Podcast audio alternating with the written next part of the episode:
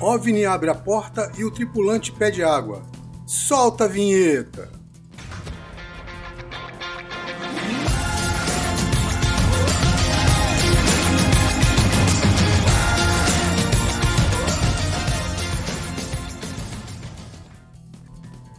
Eu já vi casos de todos os tipos, e alguns tão bizarros que me privei de fazer o vídeo.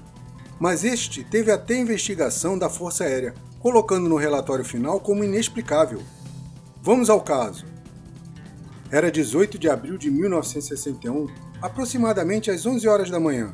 O proprietário da fazenda Eagle River, que está localizada no estado americano de Wisconsin, o Sr. Joey Simonton, que era agricultor e encanador, e na época estava com 60 anos, como de costume, estava tomando café da manhã tranquilamente em sua casa, quando ouviu um som estranho no quintal. O som lembrava uma freada de carro. Ele olhou pela janela e viu um objeto como se fosse dois pratos virados um contra o outro. Aquele modelo clássico.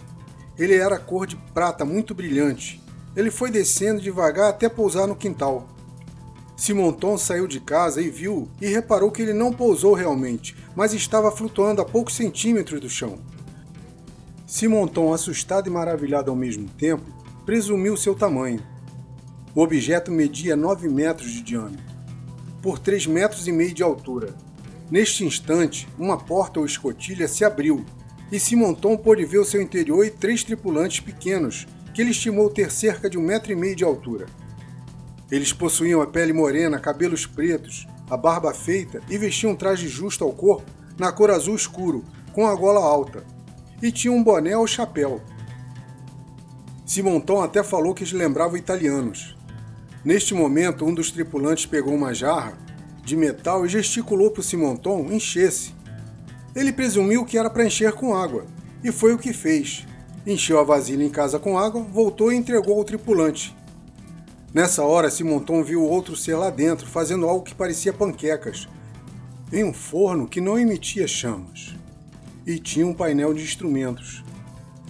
O tripulante reparou seu interesse e lhe deu quatro panquecas, ou pareciam ser, né?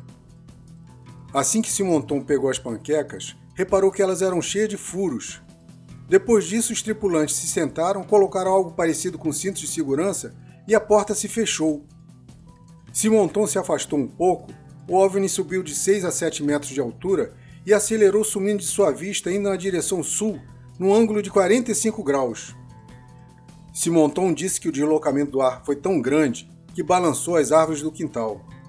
Simonton disse também que o encontro durou cerca de seis minutos ou mais, ele não tem a certeza exata do, que, do tempo que levou. Uma curiosidade: em momento algum, os tripulantes falaram com Simonton por telepatia ou verbalmente, e nem entre eles houve essa comunicação. Todo o caso foi investigado. O responsável foi o xerife Scureder, ele investigou o local, olhou a panqueca, mas não teve evidência no solo. Como o xerife já conhecia esse montão há mais de 14 anos, acreditou totalmente em seu relato. Agora uma observação: em vários casos em que o OVNI não pousa, realmente ele não deixa evidência de contato ou marcas, além de não encontrar radiação. O caso também foi investigado pelo projeto Blue Book, e o seu consultor na época foi o astrofísico Joseph Allen Hynek, ele recebeu uma panqueca e a levou para ser analisada.